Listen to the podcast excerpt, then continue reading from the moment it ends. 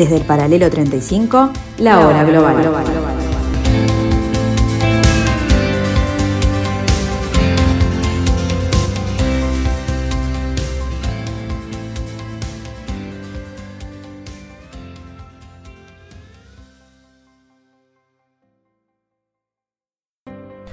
Hola, hola, muy buenas tardes, bienvenidos amigos, bienvenidos a esta tarde de Radio Mundo, a esta nueva eh, oportunidad, a esta nueva excusa de poder comunicarnos y poder analizar este nuevo desorden mundial.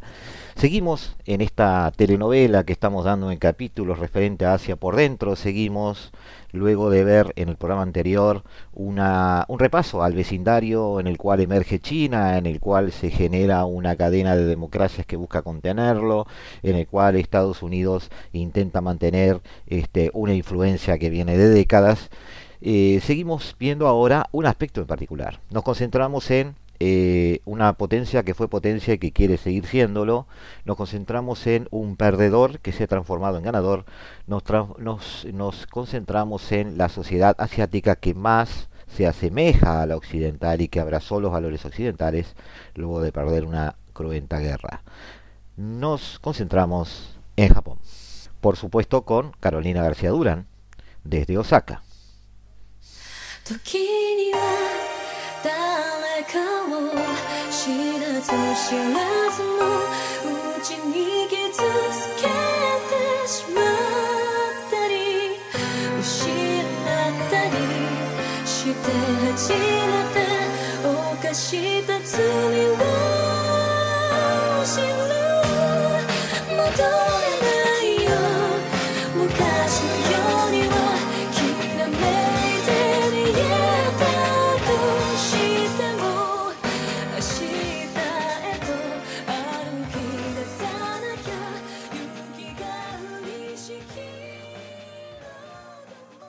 Otra vez bienvenida Carolina aquí a la hora global. Ya hicimos contigo un repaso del vecindario asiático a tener en cuenta en cuanto a la geopolítica global y lo que va a suceder de aquí en más, a lo que hay que prestarle atención en esa Asia enorme y incomprendida para nosotros los occidentales. No sé si quedó algo más por decir del programa anterior donde, donde hicimos esa aproximación a este vecindario. Eh, ¿Qué podemos decir de Asia antes de empezar a, a, ver de forma particular este, aquellos países o naciones que son protagonistas hoy. Hola Gustavo, de nuevo, ¿cómo estás? Hola. Bien, este, sí, sí, todavía hay mucha tela para cortar, sin duda. Para introducir de vuelta acerca de la región Asia-Pacífico, tengo unos datos, tengo unos datos este, acerca de, la carrera armamentística que se está desarrollando eh, en Asia-Pacífico. Y respecto a eso, también es bueno recordar que también, además del, gran crecimiento económico y comercial que ha tenido en estos últimos en estas últimas décadas. Eh, la región de Asia-Pacífico es el territorio más poblado de la Tierra, con alrededor de 4.463 millones de habitantes, es decir, el 69% de la población mundial, con un territorio de cerca de 45 millones de kilómetros cuadrados, que supone el 8% del total de superficie terrestre y el 29.45% de las eh, tierras emergidas. A su vez, Asia tiene el mayor bloque comercial mundial, el 15 de noviembre del 2020, recordemos que 15 países de la región de Asia-Pacífico firmaron el Acuerdo de Asociación Económica Integral Regional, el RCEP por sus siglas en inglés. Eh, es decir, también el mayor tratado de libre comercio del mundo. Representa el 30% del Producto Interno Bruto Mundial y eh, promoverá eh, el crecimiento del comercio, reducirá la explosión de cadenas logísticas e industriales y acelerará la recuperación económica tras la pandemia por el COVID-19. Y, además de todos estos datos, la región Asia-Pacífico es la mayor importadora de armas bélicas del mundo, de acuerdo a un estudio publicado por parte del Instituto Internacional de Investigación para la Paz de Estocolmo, el CIPRI, por sus siglas en inglés, durante el periodo 2018, de los 10 mayores importadores de armas del mundo, 6 son de Asia. Arabia Saudita en primer lugar, China en tercero, India el cuarto, Corea del Sur el séptimo, Emiratos Árabes Unidos octavo, Qatar noveno y Pakistán el décimo. En esta lista de los mayores importadores de armas, no hay que olvidar que también bueno, se encuentran eh, Corea del Norte eh, y Japón, ampliamente apoyado por Estados Unidos. Y en el Pacífico tenemos Australia, que se está armando también en esta carrera armamentística del Asia-Pacífico. Se ha unido a Estados Unidos y a Gran Bretaña en el AUKUS, los submarinos nucleares. eso mismo, claro, exacto, los submarinos de propulsión nuclear. Lo habíamos mencionado en el, programa anterior. Este, Así que... Es, bueno esto que estás diciendo porque no debemos perder de vista eso. Estamos hablando siempre de temas económicos, estamos hablando de influencia, de crecimiento chino, de economías eh, resilientes o no, pero hay una actividad de rearme muy importante en la región de, del Indo-Pacífico. La opción militar está presente. Le faltó India. India, como dijimos también, el programa pasado. Bueno, todos los integrantes del cuadro. Una mención a ellos. este, tienen, tienen, un, tienen un, perfil militar importante. India está entre los primeros este, ejércitos del mundo. Y, te agradezco, si ah, el, encare de eso antes de entrar, antes de entrar a, eh, específicamente a Japón. Pero bueno, igual esto va a sobrevolar un poco nuestro análisis, porque el tema militar va a estar presente en el análisis de Japón. en primer lugar, estamos hablando de un país que tiene un emperador, sigue con esa estructura imperial en teoría que viene desde antes desde, desde siempre, digamos. Es la, la más antigua del mundo. Sí, ah, mira, no, no, no tenía el dato. y, pero el, manejo, el manejo del país es este, a través de, el primer ministro. ahí tuvimos alguna, alguna novedad últimamente. relacionando un poco lo que era Japón con China, eh, tú te quejabas un poquito de que habíamos aterrizado demasiado en China, este, pero yo, yo utilicé como excusa, no, sí, sí, pero ¿sabes lo que pasa? Yo utilicé un poco como excusa a China, que están los titulares de hoy, para empezar a después ver Asia en forma profunda. Eh, tanto desde el punto de vista histórico como desde una óptica económica moderna, la relación, por ejemplo, de Japón con China es uno de los tensores en el juego diplomático del área. Eh, por eso la atención de Estados Unidos hacia el área debe contar obligatoriamente con la complicidad de su aliado japonés. Eh, el anterior primer ministro, Shinzo Abe, fue proactivo en dar opciones para una acción conjunta con la Casa Blanca, a través de un trabajo diplomático bastante arduo, pero también de una revisión y reinterpretación de la constitución japonesa, después vamos a hablar un poco de eso,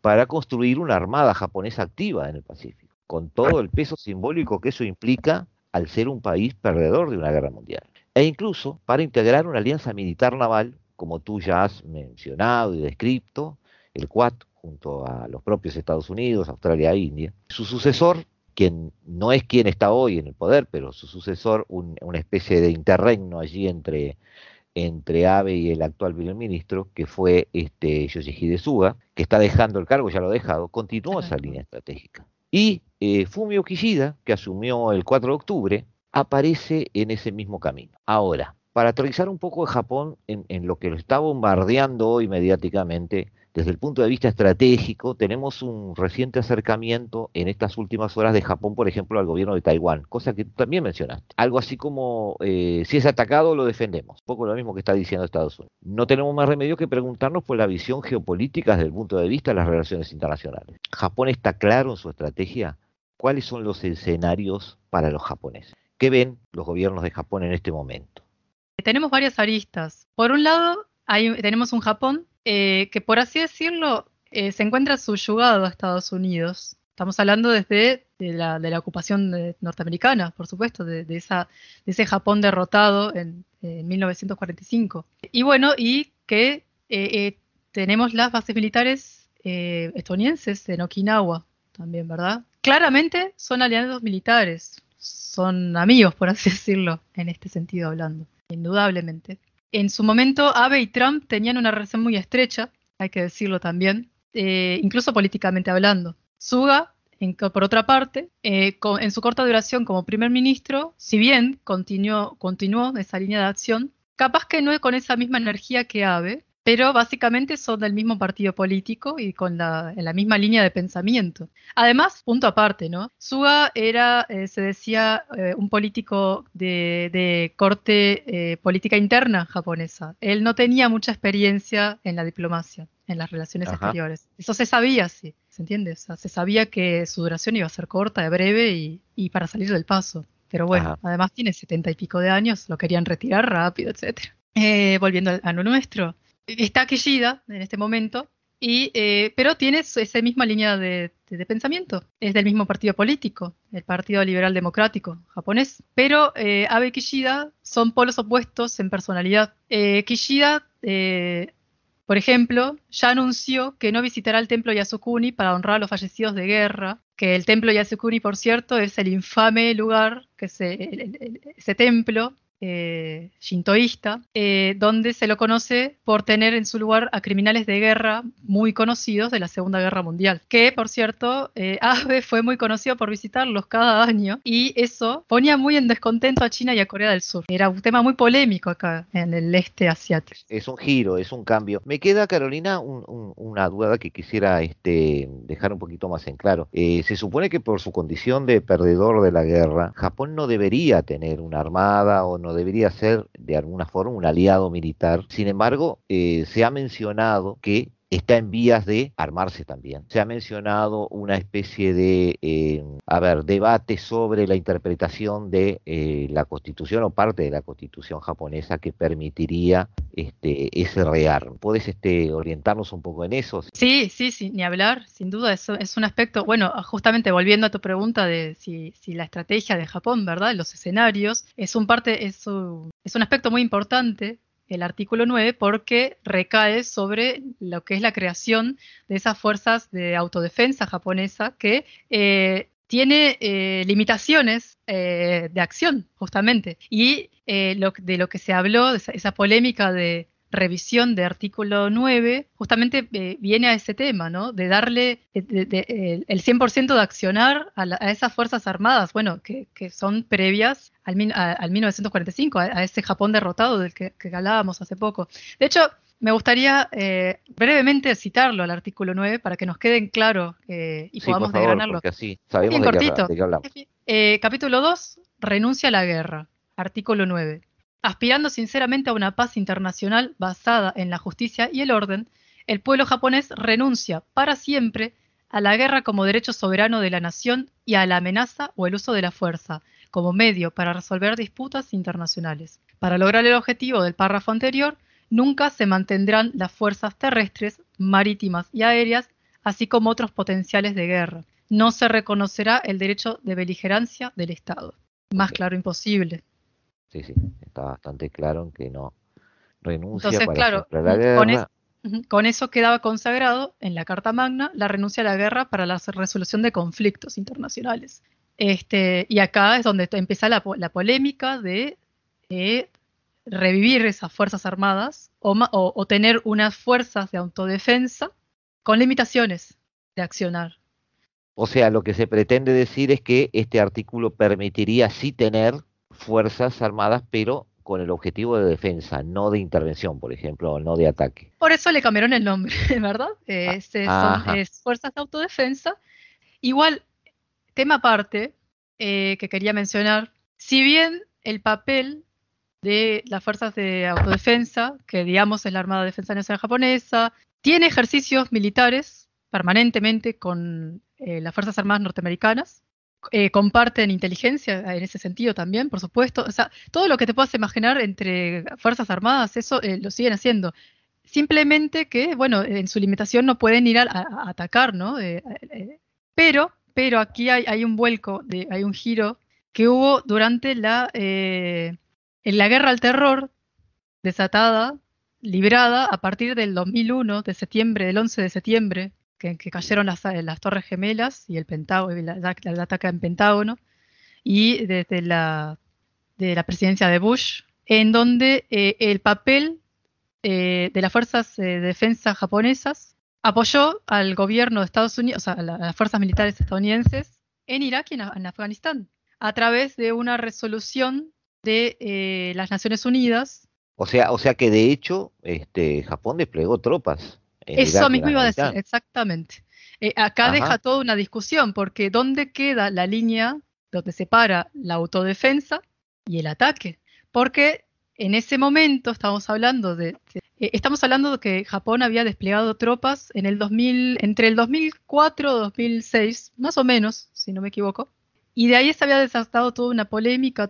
Bueno, no solo el artículo 9, sino el papel de las, de las fuerzas de autodefensa Y pero en ese momento una de las posturas había dicho que eh, Japón, visto esa guerra contra el terror, habría que librarla y apoyar a, Estados Unidos. En, eh, eh, somos aliados y atacaron a mi amigo. Probablemente me ataquen el día de mañana a mí.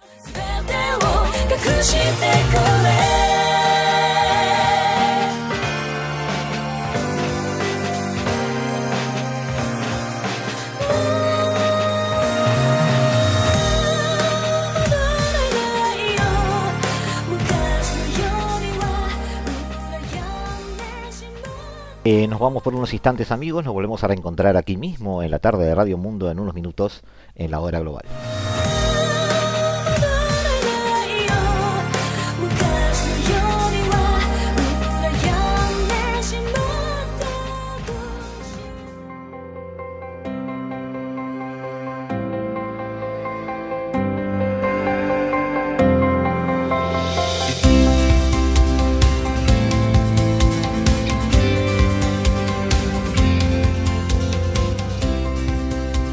Desde el paralelo 35, la hora global.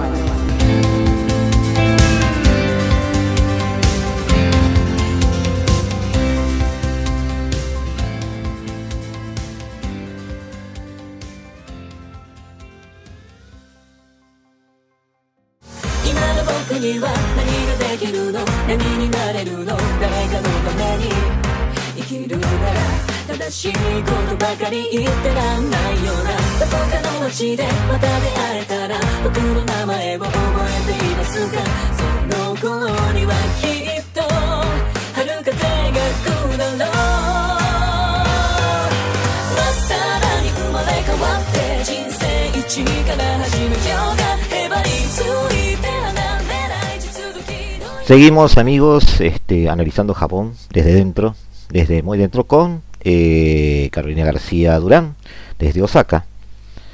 Eh, y habíamos, nos habíamos ubicado en la visión japonesa por la cual se debe mover según sus aliados. En particular su política de apoyo en Irak y Afganistán a, a la invasión norteamericana, desplegando tropas en el terreno. Japón desplegó tropas en esa guerra contra el terror, pero nunca fue atacado en, su propia casa. Y para eh, esa, es la lógica que siguió, digamos, una especie de prevención. prevención, defensa, exactamente. Pero, por supuesto, fue muy criticada. Sigue habiendo polémica y, bueno, justamente ahora estamos en, en esa revisión que no salió, no salió por las cámaras de, de la dieta japonesa, que Abe no la obtuvo en el año 2018-2019 la opinión pública japonesa se ha mantenido dividida según las encuestas y hay dos claras posturas.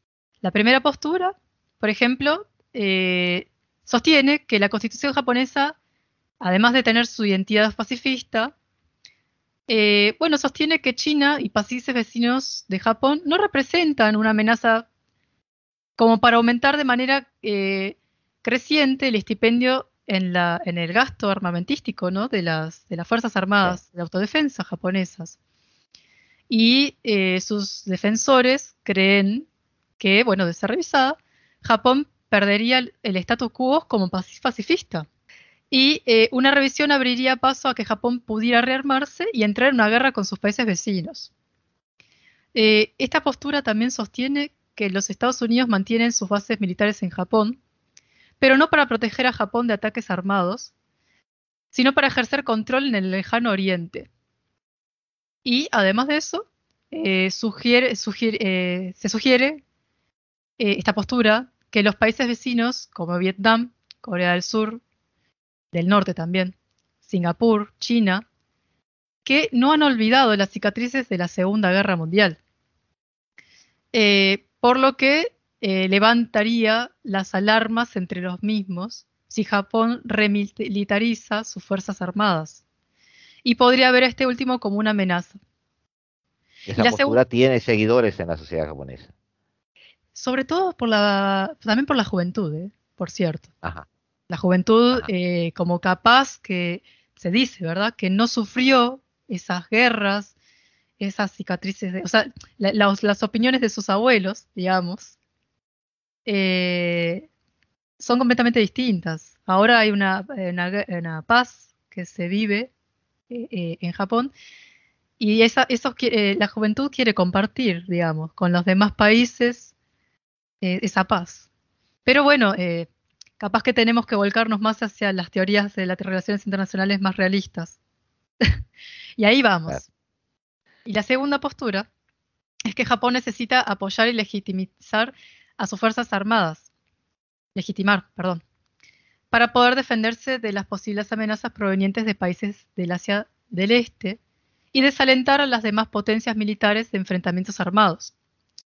Eh, esta eh, postura sostiene que una constitución debe reflejar la historia y la tradición de un país, pero la actual constitución fue, eh, además, estos argumentan que fue impuesta por los Estados Unidos, o sea, no es una constitución hecha por japoneses.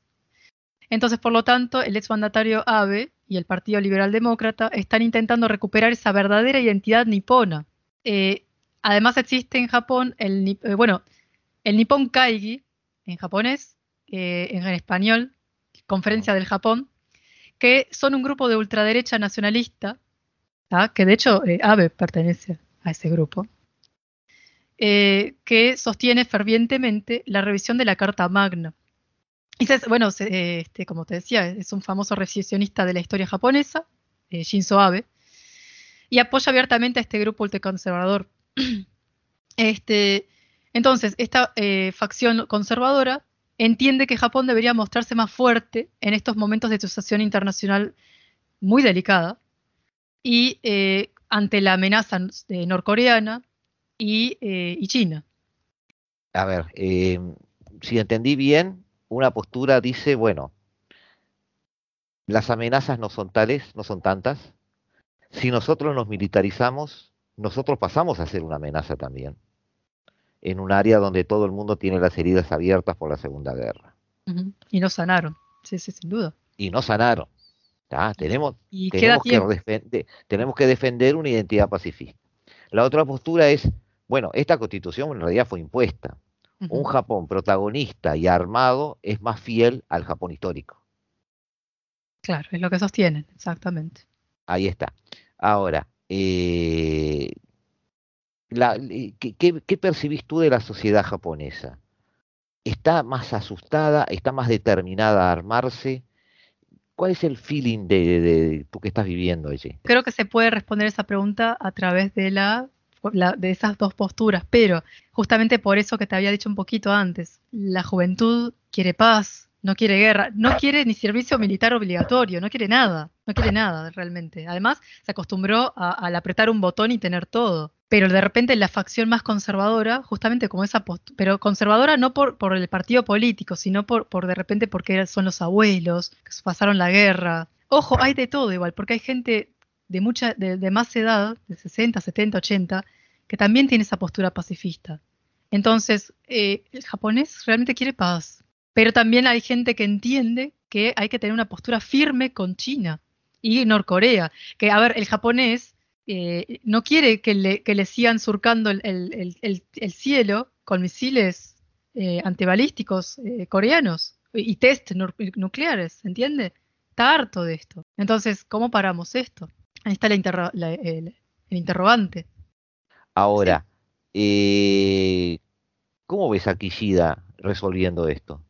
Bueno, respecto a Kishida, varias cosas de respecto distintas de su predecesor de Suga, que, bueno, tardó un año, como te decía, Suga fue alguien eh, transitorio, un, primer ministro de transitorio.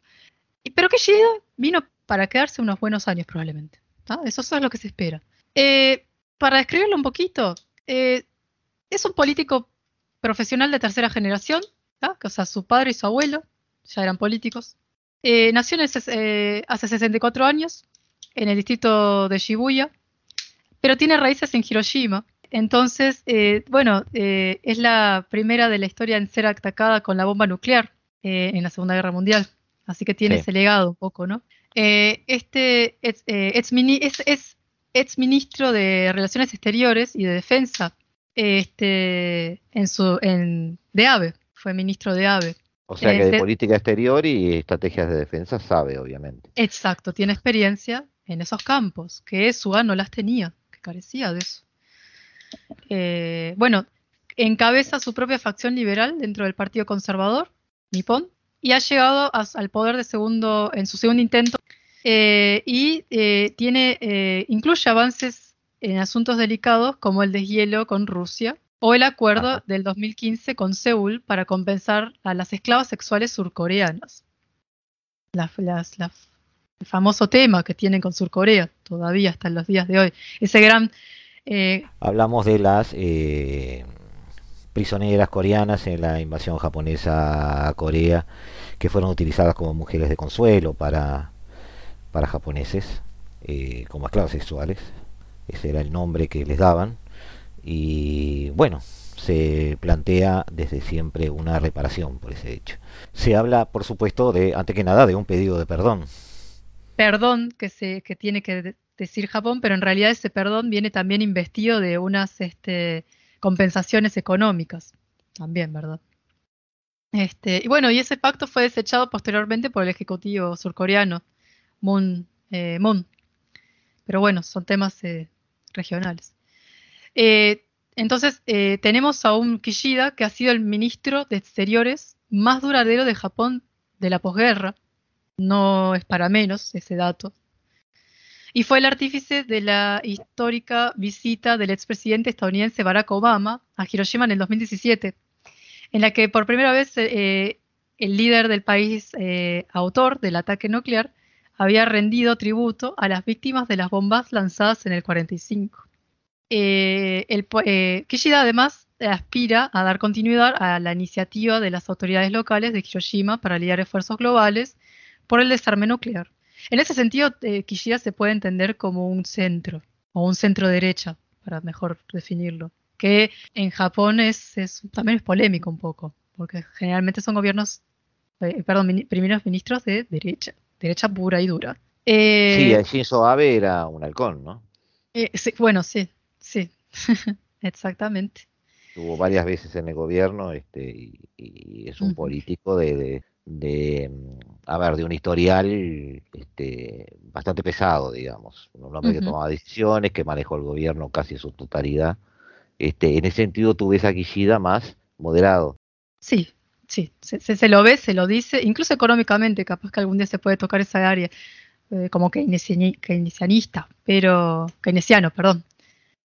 En materia de diplomacia y seguridad, Kishida enfrenta la, urgente tarea de hacerle frente a las relaciones con China, sin duda, lo que veníamos hablando. Y eh, históricamente la facción que lidera Kishida ha sido conocida como la facción Paloma, tengo que ah. decírtelo. Sí, no, no, no, con esa connotación que tenemos en Uruguay, por cierto. No, eh, la DOB, este, que, favorece eh, que favorece depender de Estados Unidos para la seguridad de Japón mientras se enfoca en el crecimiento económico.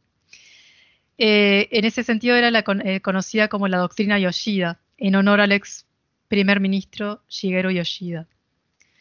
Este, que bueno, favorecía justamente ese crecimiento económico de aquellos entonces, de los eh, pre años 80, ¿verdad? Japonés. Sí, sí, sí, sí, sobre todo en ese momento con una industria automotriz muy fuerte. Sí, sí, y en varias industrias también, electrónica. Sí, el área tecnológica también, sí, el área electrónica pero por eso, en ese, en ese, en ese aspecto, Japón no, no le daba mucha importancia al factor defensa y seguridad. Cambiaron los tiempos, sin duda que cambiaron los tiempos. Entonces, Kishida eh, ha dicho que eh, no, le, no le gustan, de hecho le molestan de la política actual japonesa y que hay que hacer énfasis en ese liderazgo fuerte y la diplomacia centrada en los Estados Unidos y el espíritu agresivo, que tampoco niega eh, la importancia de, cada una de ellas, pero el equilibrio es importante. O sea, también hay que darle importancia a la parte económica.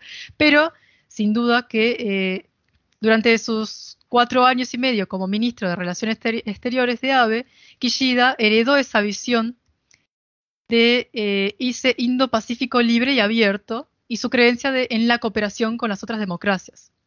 Claro, tampoco eh, esas fuerzas armadas. No es un militarista, pero. No, no, no, no. Pero está preocupado por, por, él, él ve por lo menos en China un peligro real. Una amenaza, exacto, una amenaza real, sin duda, este, queda, queda bien claro. Y que, eh, pero acá está el tema, ¿verdad? Eh, están limitados por la constitución pacifista. Y, eh, pero se necesitan mejorar. Exacto. y se necesitan mejorar, pero queda claro que hay que mejorar las defensas del país. Carolina, cualquiera sea la, la, posición, pero ya estamos viendo que hay una opción por el rearme, aunque sea desde el punto de vista defensivo, obviamente el apoyo japonés va a ser Estados Unidos. Sí, exactamente. De hecho, eh, se reavivó, se revitalizó, digamos, ese tratado de cooperación mutua y seguridad entre Japón y Estados Unidos de América. Eh, el artículo 5, de hecho, que de hecho, eh, bueno, hace pocos días Parece que también Kishida tuvo una llamada con, con el presidente Biden este, de Estados Unidos sobre este compromiso de Estados Unidos de defender los, los islotes en disputa del mar oriental de China. Eh, estamos hablando de la Senkaku. sí, sí, este, sí, la isla Senkaku, tú, lo habías mencionado. Sí, sí, sí, sí. Bueno, además de, de otras islas, pero en este caso eh, se refirieron a ellas específicamente. Eh, también se hizo hincapié en ese compromiso de Estados Unidos de defender a Japón. Y estamos hablando por eso, eh, el artículo 5 del Tratado de Seguridad entre Estados Unidos y Japón, eh, y las obligaciones de defensa de Estados Unidos con Japón, que, que justamente también cubren a esa isla deshabitada. Ajá. Le voy a citar el artículo para, a ver si lo ven, bien rapidito. Artículo 5. Cada parte reconoce que un ataque armado contra cualquiera de las partes en los territorios bajo la administración de Japón sería peligroso para su propia paz y seguridad y declara que actuaría para enfrentar el peligro común de acuerdo con sus disposiciones y procesos constitucionales. Todo, todo ataque armado de ese tipo y todas las medidas que se tomen como resultado del mismo se comunicarán inmediatamente al Consejo de Seguridad de las Naciones Unidas de conformidad con las disposiciones del artículo 51 de la Carta. Dichas medidas cesarán cuando el Consejo de Seguridad haya adoptado las medidas necesarias para restablecer y mantener la paz y la seguridad internacionales. Queda clarísimo. Este, entonces Japón y Estados Unidos quedan ligados. Sin duda que eh, el Pentágono salió a hacer declaraciones y menciona acá eh, Carlos del Toro, que es el secretario de la Armada estadounidense, de la Naval, eh, aseguró que lo importante es mantener el dominio marítimo de Estados Unidos en ese eh, Indo-Pacífico, pero en este caso eh, se, hablaba del Mar del Sur de China. Y que, si bien el régimen chino ha hecho un significado, uh, significativo avance en todos los ámbitos, desde las capacidades cibernéticas hasta los misiles antibalísticos, y esa, pues, ya lo conocemos, creciente capacidad militar que eh, está avanzando, eh, las capacidades de Estados Unidos para operar en las aguas cercanas de las islas es necesaria. Y eh, esas islas son cruciales para esa seguridad y defensa y para que disuaden a China de lanzar ataques con submarinos antibalísticos. también hay que recalcar que en estos momentos China tiene la mayor flota de barcos del mundo. Eh, se dice que son alrededor de 350 naves, mientras que Estados Unidos tiene 300. Dice eh, Carlos del Toro, justamente, secretario de, la Armada estadounidense, eh, que quiere trabajar para incrementar esa flota y asegurar ese número eh, que, crezca, pero en ese sentido, dice, según asegura, no es tan importante, pero lo que realmente importa es que Estados Unidos pueda mejorar esas capacidades técnicas y militares y esas alianzas, aliarse con otras naciones democráticas, como por ejemplo Australia e India, y bueno, estamos hablando de ese quad, volvemos a ese Volvemos otra vez al quad.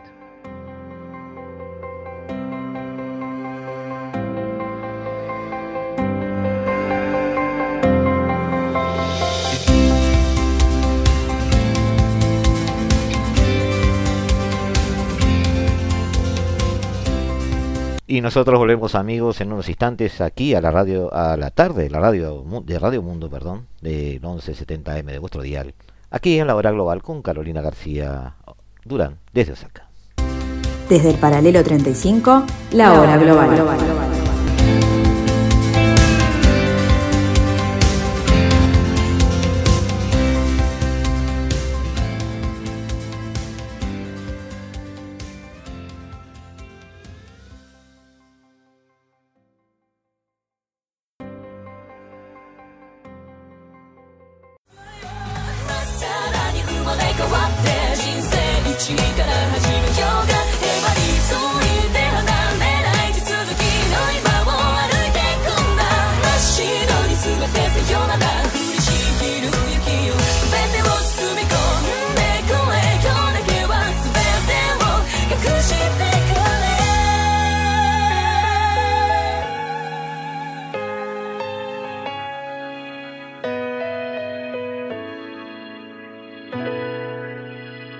Más allá de toda esta geopolítica gubernamental que estamos viendo en cuanto a Japón, eh, el japonés de a pie eh, ha dejado atrás hace unas décadas un montón de mochilas culturales. Es cierto que tienen una historia. Eh, yo había mencionado en algún momento a Andrés Malamud, que había dicho, manejado el símil de que el japonés había cortado la coleta de los samuráis para abrazar de una apuesta al modo de vida occidental. Eh, el japonés de a pie, Carolina, ¿tiene una visión de esta coyuntura similar al occidental o hay un modo asiático de mirar la geopolítica? Bueno, eh, voy a hablar un poco desde mi perspectiva personal, un poco. por eso te lo pregunto. bueno, a ver, a ver si te puedo contestar. Desde lo que experimenté yo acá, eh, y he hablado con algunos japoneses este tema, que es un tema delicado, generalmente no se habla en voz alta, por cierto. Yo diría que si bien puede existir de una manera, una, una manera japonesa de mirar la geopolítica, pero puede ser, o sea, es un poco difícil hoy en día de llevar a cabo, porque ya que, aunque quisiera, o sea, estamos hablando desde que 1945, y sumándose a los recuerdos de la guerra, esas cicatrices que, de guerra que aún están latentes en la sociedad asiática, que no han sanado, es imposible aplicar cualquier forma de hacer geopolítica 100% a la japonesa, capaz, pero justamente porque debe permanecer aliado a sus pares del Quad, o yugado, como dije anteriormente, a, Estados Unidos. Eh, capaz que es como hablando, diciendo, eh, es un Japón políticamente correcto, digamos, como quien dice. Este, tampoco es ese samurái preguerra mundial. No, no puede volver a ser. Entonces, eh, en ese sentido, como ya, lo había dicho anteriormente, la opinión pública también está dividida. Eh, hay factores, eh, factores que, que quieren que Japón recobre su autonomía de decidir si, sin necesidad de tener que andar consultando a Estados Unidos en temas de geopolítica, pero eh, de vuelta, eh, ese accionar está lejos de la realidad. Bueno, también tenemos la, juventud que, que, bueno, tiene un, corte más de, índole pacífico, que, está acostumbrado a, las comodidades del siglo XXI, que, realmente dista de esa eh, experiencia y, opinión de, sus abuelos. Entonces, hay un claro eh, una distancia eh, generacional también. Sí, es cierto. Eh, como un pequeño aporte personal también, quiero dedicar una reflexión a los juegos de mesa. juegos de mesa. Bueno, sí, te escuchamos. Vamos a comparar el juego de ajedrez, ¿ah? que tiene sus raíces occidentales, al juego de mesa llamado Go, carladamente oriental. Entonces, eh, Estás haciendo todo esto para contestar mi pregunta, así que te escucho atentamente. Podría entenderse como una forma de entender la geopolítica, por eso la geopolítica asiática. Te escuchamos, te escuchamos, te escuchamos. Hago una pregunta. ¿El juego que jugamos influye en nuestra forma de pensar? ¿O la forma en que pensamos nos lleva a elegir nuestro juego preferido? Eh, ¿Podrían el ajedrez y el Go, juntos de interior populares en India y China, respectivamente, decirnos algo sobre el pensamiento estratégico de los dos países? Y ahí empieza, eh, te empieza a contestar. Se dice que el ajedrez se originó en la India alrededor de 600 después de Cristo, y eh, fue adoptado por los persas y luego llegó a Occidente a través de la conquista árabe de España. Eh, en pocas palabras, en el ajedrez, volviendo a, cómo se juega, son dos equipos opuestos de piezas blancas y negras que se enfrentan en un tablero cuadrado de cuadros de 8x8 y el objetivo del juego es movilizar al rey del bando contrario mediante una serie de movimientos que capturan sus piezas y disminuyen su ejército. En cambio, el Weiqi, en mandarín, para, que significa juego de mesa de los alrededores, eh, tuvo sus orígenes en China, en algún momento se dice antes del 500 a.C., y desde que Occidente escuchó por primera vez del Weiqi a través de Japón, la mayoría de la gente se lo conoce como eh, el Go, el juego del Go, G-O. Este, el juego es, eh, se juega en un tablero de cuadrado de 19 por 19 piezas en blanco y negro. Son como porotitos, blancos y negros. Todas las piezas son idénticas y no tienen poder de movimiento una vez en el tablero. El objetivo del juego es rodear las piezas de los oponentes y capturar más territorio. Es un equilibrio entre ataque y defensa. En cambio, eh, volviendo al ajedrez, eh, se dice que es más fácil de aprender. Eh, bueno, particularmente creo que los dos juegos son difíciles, pero bueno. no es tan fácil el ajedrez, pero bueno, pero es cierto que no, por eso. las reglas parecen simples. Pero capaz que esto es por un tema también de egos. bueno, bueno, volviendo, es posible realizar un movimiento increíble de movimientos de Go, en cambio con los de ajedrez, y se dice 10 eh, elevado a 360 frente a 10 elevado a 123 del ajedrez. O sea, tenés más movimientos, de libertad de movimientos en el Go.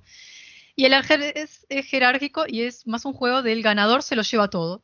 Ganas o pierdes, claramente, aunque existe la posición intermedia de un empate.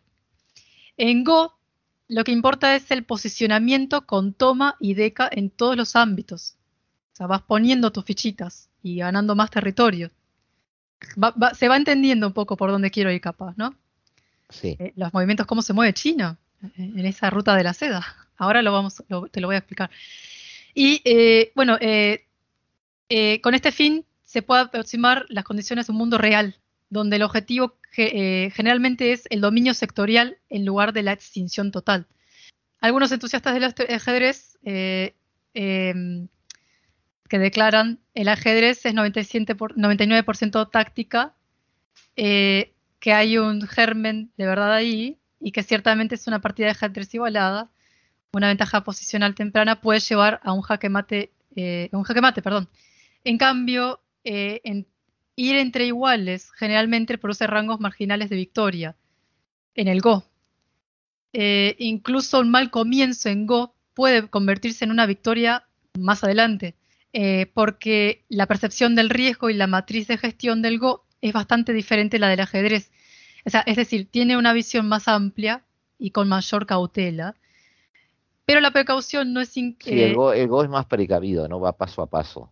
Eh, no, exacto. Y esa precaución no es incrementalismo. Los juegos de Go pueden mostrar movimientos inusuales o paradójicos y en diferentes lugares del tablero, pero dentro de un patrón general. Entonces, ahí es donde quería analizarte eh, eh, esa forma de pensar. La iniciativa de la Franja de la Ruta, el Belt and Road Initiative en inglés, es un ejemplo de geoestratégica china reciente con algunas huellas distintivas de la teoría del Go. Primero, los movimientos de China a través de las geografías del sur de Asia, África y Eurasia reflejan cómo un juego típico de Go podría progresar en el tablero de Weiqi.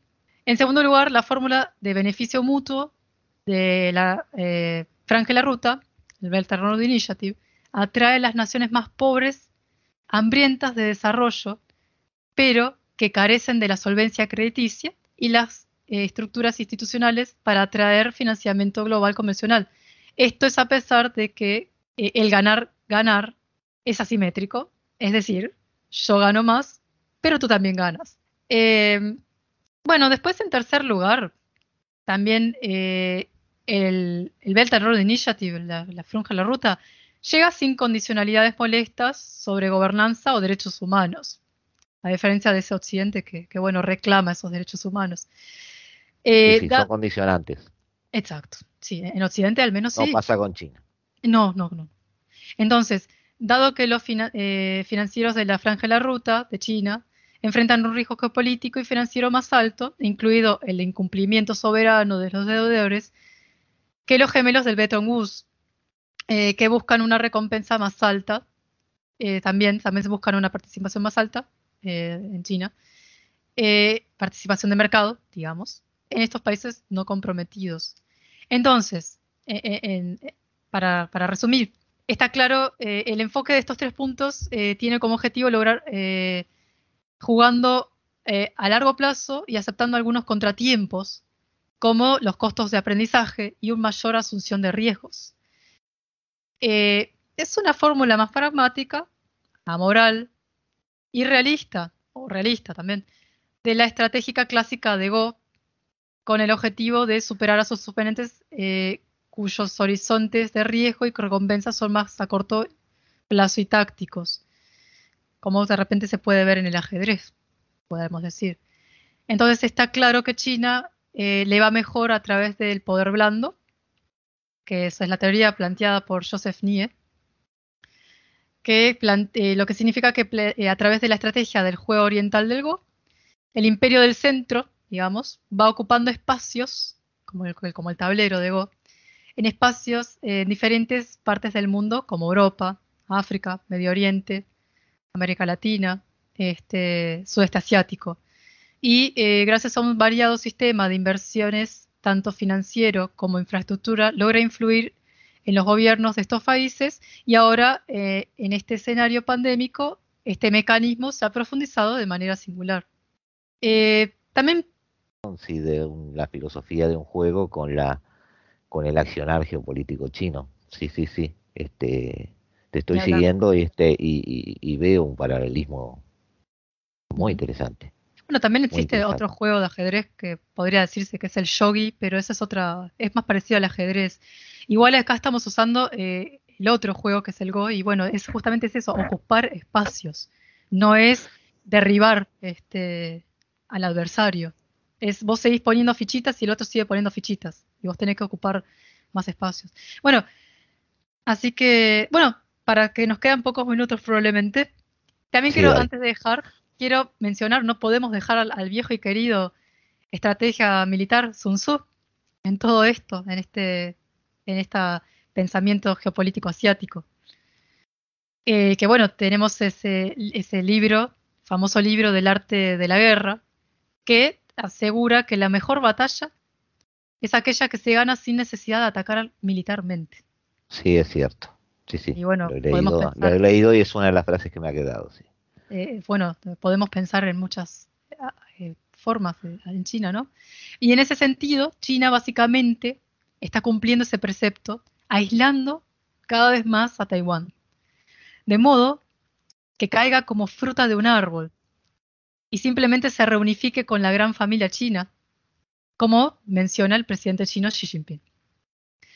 Eh, eh, se hace presente en toda la estrategia militar china, eh, lo hizo durante toda la historia militar de China, las guerras intestinas, las guerras civiles, no sé si tú conoces, el famoso periodo de los tres reinos, y toda esa literatura clásica china, muy militar, tradicional, y que eso es algo que está muy arraigado en la sociedad china y en la cultura popular, en los libros, en las series de televisión, en los videojuegos, eh, en series de televisión. Y en Asia, y todo el mundo en Asia conoce esas historias. Son muy populares. De hecho, acá en Japón también son muy populares. Eh, la guerra de los, de los tres reinos. Y a diferencia de las sociedades occidentales que probablemente esa, esa cultura de, literatura, de libros, y, y, bueno, ligada un poco a esa, de repente las obras clásicas griegas y romanas se fueron perdiendo. Este, y dejo una frase de, de, Sun Tzu que dice, eh, una, crisis, una crisis perdón, es una oportunidad que cabalga sobre el viento peligroso, por así decirlo, que, se, que tiene, que significa muévete eh, rápido como el viento, que hay que ser rápido. Pero hay mucha sabiduría en un pequeño librito. Sí, sin duda. Y este y me, gusta mucho cómo lo has empalmado un poquito con la realidad actual.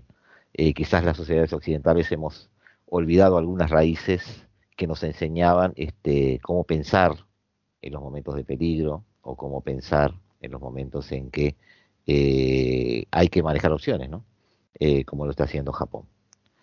Carolina, desde Osaka, te tengo que despedir, te tengo que agradecer muchísimo esta visión de, este Japón.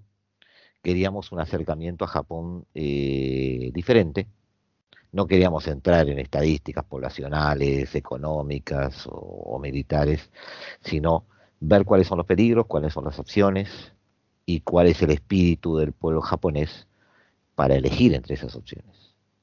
Eh, ¿Sos pesimista o optimista para despedirnos? Eh, es una pregunta. Eh, mira, incluso yo creo que a veces soy pesimista, a veces quiero ser optimista, por supuesto, pero el, el panorama está complicado con los vecinos que tenemos, por así decirlo, porque entre que tenemos, yo creo que acá en Japón, porque China digamos que bueno, pero se habla mucho de Corea del Norte, que es bastante amenazante. Entonces, eh, es difícil ser un poco optimista en estos últimos tiempos. Es difícil. Pero uno mantiene ese, ese optimismo, ¿no? Está bien. De todas formas, eh, tú estás allí, vas a seguir allí vamos a volver a llamarte, ahora tenés una serie de entregas y eso, así que no, vas, no vamos a estar en contacto contigo por un tiempito. Este, pero seguramente dentro de unas semanas este, estaremos charlando ya sobre algún otro país en concreto. Nos queda Taiwán en el tintero. Nos queda Taiwán, eh, se están dando algunas cosas con Taiwán. Vamos a ver cómo aterrizan primero para después hacer un análisis un poco más este, con pie a tierra sobre las consecuencias de algunas acciones que se están tomando en estas horas. Eh, Carolina, muchísimas gracias, un gran abrazo. No, a ti, muchas gracias, Gustavo. Chao, chao.